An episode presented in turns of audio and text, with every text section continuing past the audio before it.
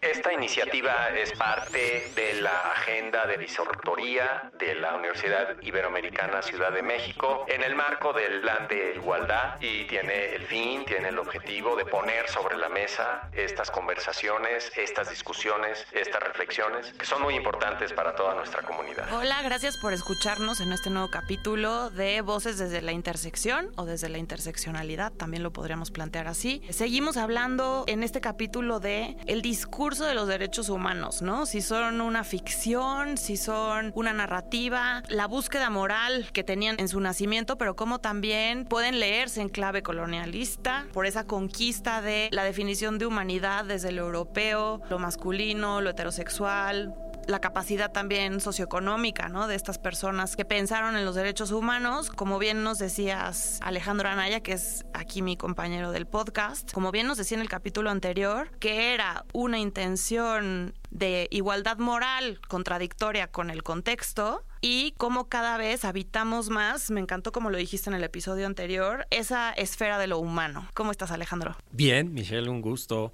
estar de nuevo aquí contigo y con quienes nos están escuchando en este espacio. Y sí, la historia de los derechos humanos ha tenido que ver, bueno, del concepto de derechos humanos, de la doctrina de derechos humanos ha tenido que ver con un esfuerzo por igualizar personas, por plantear que cierto tipo de personas tienen el mismo valor. actualmente estamos en el año 2023, etcétera, pero cuando se empezó a hablar de estos temas hace pues tres siglos, no era, no tenían las discusiones que tenemos hoy, ni las reflexiones que tenemos hoy al respecto. Entonces, ¿cómo eran esas reflexiones sobre igualdad a finales del siglo XVIII? En el marco de pues casi la Revolución Francesa, un poquito antes. ¿Qué tipo de eh, planteamientos se ponían en el sentido de decir esta persona y esta otra persona valen lo mismo? Y es esa idea que en su momento pues estaba limitada, si queremos decirlo de esta manera, hablar a final de cuentas de dos varones franceses. Los dos eran hombres, varones, los dos eran franceses. Es lo que te iba a decir, o sea, hoy yo lo vería un poco, este, pues medio hipócrita, ¿no? te diría un poco, ay, sí, pues qué fácil que estos europeos machos, ricos, pudientes, tienen el privilegio de poderse sentar a pensar de por qué todos los seres humanos somos iguales. Claro, y en ese momento la propuesta de decir el hombre francés rico y el hombre propietario, etcétera, y el hombre francés no rico y no propietario valen lo mismo, en ese momento era una idea o una propuesta pues sí, radical. Que es que el resto era estaba tan normalizado que ni siquiera pensaban en personas no blancas, en mujeres, por supuesto, ni siquiera se ponía sobre la mesa, ¿no? Exacto, pero aún así es esa idea que hoy se nos hace pues así delimitada, en ese momento pues era algo así como que super vanguardista, super vanguardista, eh, revolucionario. Exactamente. Y entonces de lo que queremos plantear o de lo que queremos comentar, reflexionar, tertuliar esta vez con ustedes, tiene que ver con cómo esa idea fue ganando terreno en el ámbito de pues lo que la sociedad en ese momento tomaba como verdad. Y cómo eso cambia. Tiene un estatuto de relato, la norma social cultural. Tiene un estatuto de ficción, de narrativa que va cambiando. Hoy sería impensable decir, no sé, poner un panel de ideas revolucionarias en nuestra universidad de hombres franceses blancos. O sea, no tendría ningún este ningún, espíritu revolucionario, pues. Me gusta mucho pensar también que la propia subjetividad es un relato, es decir, somos la historia que nos contamos que somos y nos construimos a partir de historias que consumimos. También por eso siento que en la mesa de lo humano, como decías el episodio anterior o como hablabas hoy, cómo se ha ido haciendo cada vez más grande esa mesa, esa conversación, han habido muchos relatos sobre lo que significa ser humano. Y han habido también muchas luchas por visibilizar la humanidad o pelear la humanidad de esas otras identidades que parecían no tener un lugar en la mesa. Sí, y ahora es bien interesante, estábamos, antes de empezar a grabar, estábamos hablando de un libro que nos gusta mucho de Lynn Hunt, que habla sobre la invención de los derechos humanos y cómo las novelas de finales del siglo XVIII fueron un vehículo para plantear, para distribuir, para que circularan esos entendimientos diferentes, esos entendimientos nuevos de quién es humano. Sí, claro. Yo pienso que todas las representaciones culturales, entre ellas las artísticas como protagonistas, es decir, la literatura, cualquier arte, ¿no? Pero pienso que hoy serían un poco quizás el cine, las series. Las series, ajá. Porque ya han cambiado nuestros hábitos de consumo. Mismo, ¿no? En el siglo XVIII, ¿quiénes leían novelas también? Claro. ¿Quién tiene acceso hoy a Netflix? ¿Quién tiene acceso solo a televisión abierta? ¿Qué diferencia hay entre lo que consumen y cómo eso repercute en su idea de sí mismos, sí mismas? También eso es importante pensarlo. Hay batallas, Achille Mbembe, que es un filósofo sudafricano, dice que ya todas las batallas hoy, como decías también en el episodio pasado, ya no solo son del ámbito de lo territorial, sino del ámbito de la representación. Y eso lo vemos mucho en cómo también los estudios decoloniales han luchado por visibilizar esas otras historias fuera de la historia oficial. Hay que decolonizar la historia, hay que repensarla, reactivarla desde otros lugares. Y si se inventaron los derechos humanos, como dice Hunt en su título, que es muy provocador, pienso también en cómo ella dice que solo los derechos humanos existen vis a vis con esa otredad. O sea, que no existen porque son un relato justamente, porque se inventaron, porque son un discurso, solo pueden existir si hay alguien más que lo interpele, si hay un otro que lo lea, si hay un otro que lo reconozca, porque Claro. si no parece este asunto del sonido del bosque, si estamos solos con nuestro propio lenguaje y nuestro propio discurso, sin nadie con quien compartirlo, interpelarlo, leerlo, pues no tiene mucho sentido. Incluso fíjate que también alguien de quien defenderte, ¿no? Claro. O sea, del abuso de quién te quieres Sí. defender, porque al final de cuentas los derechos humanos también son una herramienta como para intentar defenderte del abuso, de la opresión, Sí. etcétera. Entonces también necesitas ese otro pues perpetrador, Sí, que ese otro considera que tú tienes un valor inferior. Y en esta dinámica del amo y el esclavo Alejandro, comentaste algo que me gustaría que retomaras. O sea, si hay un sujeto hegemónico, por así decirlo, y un sujeto abyecto, ¿no? Y, Sí. y los derechos humanos también nacen para proteger al sujeto abyecto, para proteger esa abyección. ¿Cómo es que terminó siendo, o termina siendo a veces en algunas ocasiones, una herramienta del amo para perpetuar su reino? Sí, porque a final de cuentas los derechos humanos también son políticos, como con el concepto, la doctrina también. Es algo que no se ha podido salir de las relaciones de poder. O quizá no hay ningún discurso, ninguna narrativa, ningún concepto, etcétera, que lo haya logrado. Sí, sí, cualquier resistencia también acaba cayendo en mecanismos de, de hegemonía. Sí. Son instrumentos que están ahí para que actores con poder tomen, pues se beneficien de ello. Y entonces los otros, los grupos que reaccionan, los grupos que quieren romper esas estructuras de poder, también utilizan a los derechos humanos. También hay que reconocer que los derechos humanos ha sido un instrumento para esos grupos Claro. oprimidos y ha sido un instrumento muy efectivo. Pero bueno, entonces es un instrumento en disputa que lo pueden utilizar. Usas una frase de Judith ¿no? Butler justo de cómo los significados siempre están en disputa.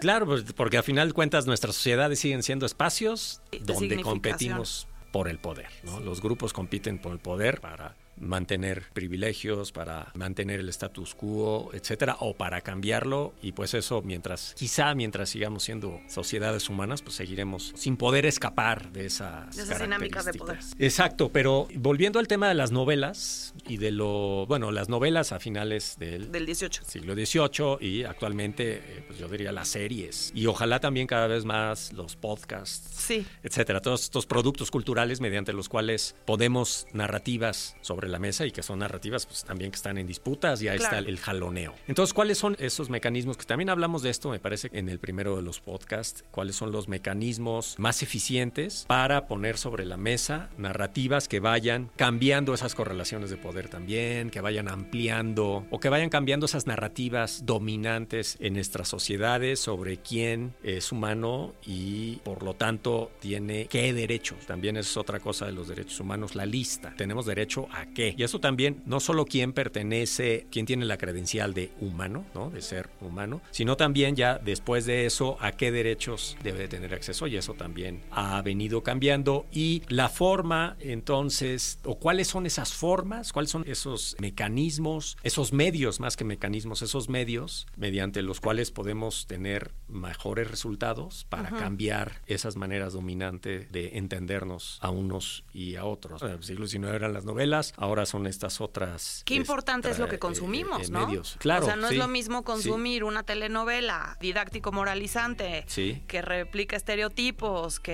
Sí. el que obra bien acaba bien y el que obra mal acaba mal. A lo mejor ver series distópicas que son una crítica al presente. O sea, que eso va a cambiar mucho el cómo nos relacionamos con Fíjate que me pregunto qué tanto las personas guionistas tienen ese tipo de intencionalidad detrás. ¿Será? Sí, no Cuando sé. escribes un guion, dices quiero mandar mandar este mensaje? Yo creo que sí, de ciertos productos, ¿no? Que hay una búsqueda estética, una búsqueda de mercado. Yo creo que ahí está el tema. O sea, este asunto de la intención del autor o del autor, el genio creador, en estudios literarios está medio caduca, la verdad. Este, o lo que quiso decir el autor. Claro, o sea, lo que pensamos los literatos, las literatas, es que lo que tienes es el texto. O sea, lo que diga el autor o la autora de su obra, pues yo puedo decir, por ejemplo, el tipo de literatura que escribo es fantástica. Pero si tú como lector no ves ningún elemento fantástico en el texto, el texto tiene vida propia y lo hemos visto. O sea, piensa, por ejemplo, en esta frase de Bart Levy, en la de preferiría no hacerlo, que se volvió como consigna de los movimientos de 2008 de Occupy Wall Street y todo esto. Yo te aseguro que el autor cuando lo escribió jamás pensó que eso iba a suceder con su obra, ¿no? Y sucedió. Eso creo que es importante. Efectos no deseados, entonces. Sí, están vivas también las interpretaciones de los relatos. Y creo que eso es muy importante en términos de coloniales. Hablamos también antes de empezar la sesión de hoy cómo ha cambiado el relato del 12 de octubre. De ser un día feriado, de orgullo, de la conquista o del descubrimiento, que, que, ni fue descubrimiento, lo sabemos, ¿no? Y que más que conquista fue masacre, ya sabemos toda la explotación y demás. O sea, es decir, ya tenemos una contestación a la historia oficial. Tanto que pasó del Día de la Hispanidad al Día de la Raza y ahora se le conoce como el Día de las Resistencias en plural indígenas, ¿no? Aunque haya, aunque existan todavía, digo, volviendo a este tema de las disputas. Sí, las disputas, claro. Haya grupos, incluso en nuestro México, que no estén, pues, como que muy convencidos de ese cambio. Es verdad. De entendimiento sobre un hecho concreto. Y entonces, volviendo a lo mismo, ¿qué tipo de instrumentos pueden ser más efectivos como para ganar esas batallas? Como para mandar esos mensajes de manera. Me hiciste recordar un meme, Alejandro. Un meme de pensando en cuáles son los medios adecuados para hacer circular resistencias, ¿no? Pues parece que los memes funcionan también, ¿no? Me hiciste recordar un meme que dice de una mujer estadounidense que dice, yo voy a seguir celebrando Columbus Day porque para mí es muy importante. Y alguien le contesta, es el pantallazo de esa interacción. Y alguien le contesta, ¿y cómo vas a celebrar Columbus Day? ¿Te vas a perder en el súper buscando especias? O sea, es decir, el humor, ¿no? Parece que siempre tiene ese potencial subversivo para mostrar a veces la ficción de las cosas o que no son tan naturales o normales o verdaderas o desnormalizar ciertas violencias, ¿no? El humor, el entretenimiento, etcétera, creo que es algo que hemos compartido en esta, sí, en, esta serie. En esta serie. El humor, el entretenimiento, etcétera, puede tener o seguramente tendrá más efecto que pues un libro académico muy acartonado, lleno de términos y de jerga complicada. Y pues bueno, también yo creo que hay que preguntarnos qué tanto las personas, las organizaciones, etcétera, que quieren mandar este tipo de mensajes, que quieren cambiar estas narrativas, estamos recurriendo a este tipo de medios más efectivos que a escribir libros o informes pues en un formato muy tradicional, ¿no? Yo creo que, que, ahí que a lo mejor luego no tienen el impacto que se busca. Creo que eh, una posible respuesta a tu pregunta y ojalá nos los comenten en las redes del podcast. ¿Qué hay atrás de una narrativa cultural? ¿Solo es una intención de mercado? ¿Solo es una intención estética? ¿Se vale tener una intención abiertamente política, por ejemplo? Sería interesante que nuestros escuchas también nos den su opinión al respecto. Pues creo que se nos fue el tiempo otra vez como otra agua. vez, sí,